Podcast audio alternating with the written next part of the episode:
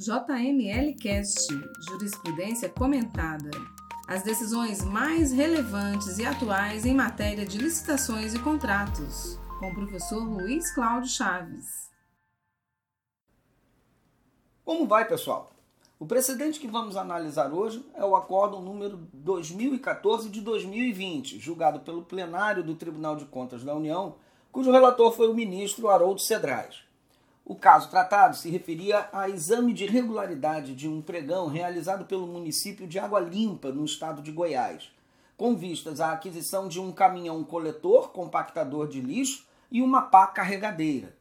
O Tribunal de Contas da União encontrou falhas nas especificações técnicas dos equipamentos, porque, segundo o que entendeu, acabou por direcionar a compra para uma marca, o que teria restringido o caráter competitivo do certame julgando o processo, o tribunal deixou consignado o seguinte entendimento: em licitações para aquisição de equipamentos, havendo no mercado diversos modelos que atendam às necessidades da administração, deve o órgão licitante identificar um conjunto representativo desses modelos antes de elaborar as especificações técnicas e a cotação de preços, de modo a evitar o direcionamento do certame para marca ou modelos específicos e a caracterizar a realização de ampla pesquisa de mercado. Vamos entender o que significa exatamente a decisão que nós selecionamos hoje para este episódio. Quanto ao dever de especificar adequadamente, a Lei 8.666, no seu artigo 15, parágrafo 7, assim dispõe: nas compras deverão ser observadas ainda Inciso 1.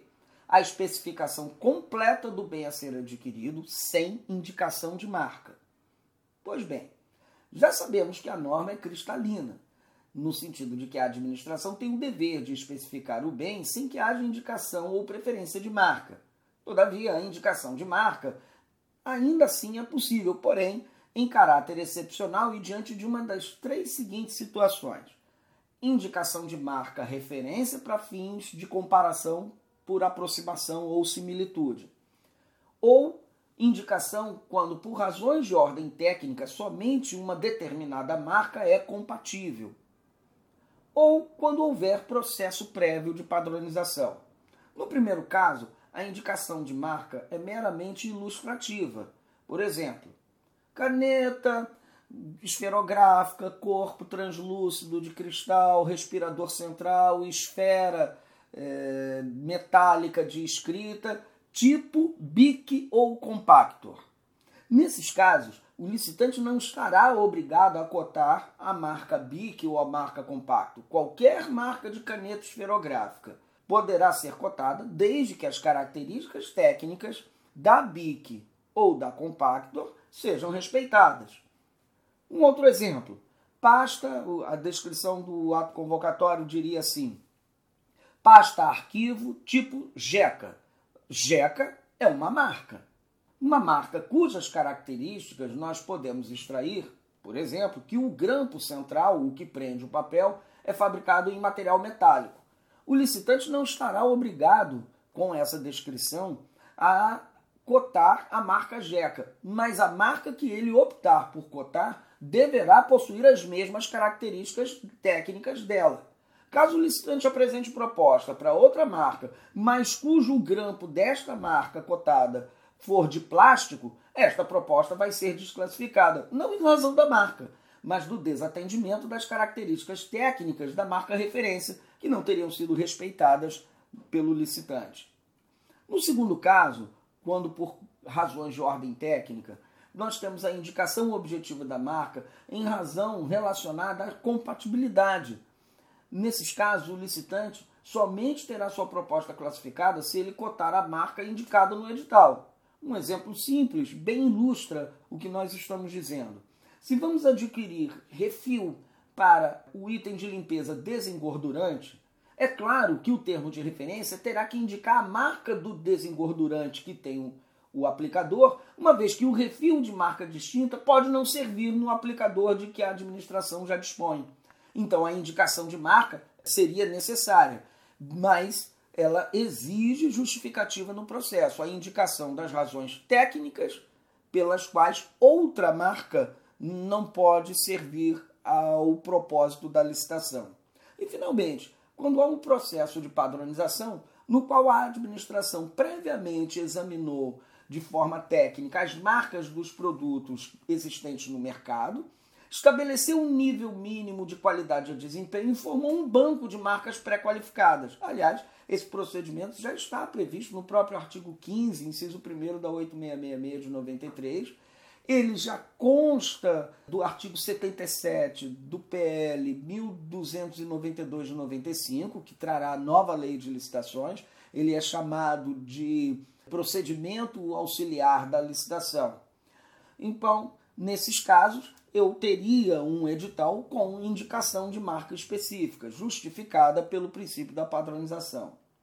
Bem, dito isto, no precedente que nós destacamos, a equipe técnica identificou que as especificações do equipamento que o município pretendia adquirir estavam direcionadas a uma marca específica, muito embora não tenha indicado esta marca daí ter considerado restritiva a competitividade do certame. É fácil entender o porquê.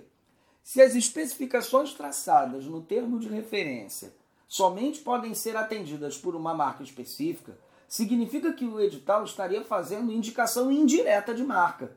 Não nomeia.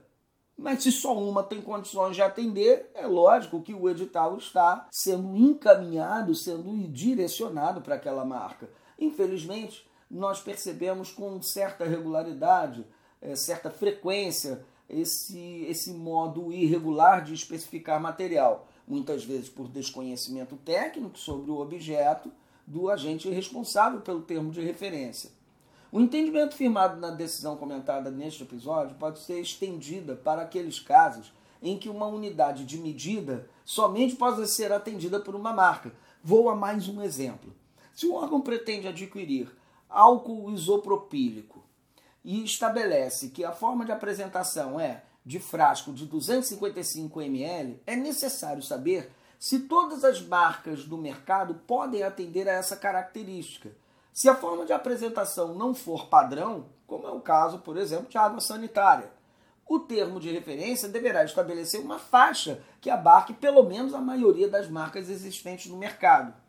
A descrição correta seria algo no seguinte sentido: álcool isopropílico, frasco contendo entre 240 e 280 ml. Assim, estaríamos fugindo da restrição ao caráter competitivo do certame. Comentem esse podcast e mandem suas dúvidas para podcast@jmlgrupo.com.br e não deixe de me seguir nas redes sociais. Eu espero você lá no Facebook, no Instagram e no LinkedIn. Um grande abraço e até o próximo episódio. Você ouviu o JML Cast. Para estes e mais conteúdos, acesse www.jmlgrupo.com.br.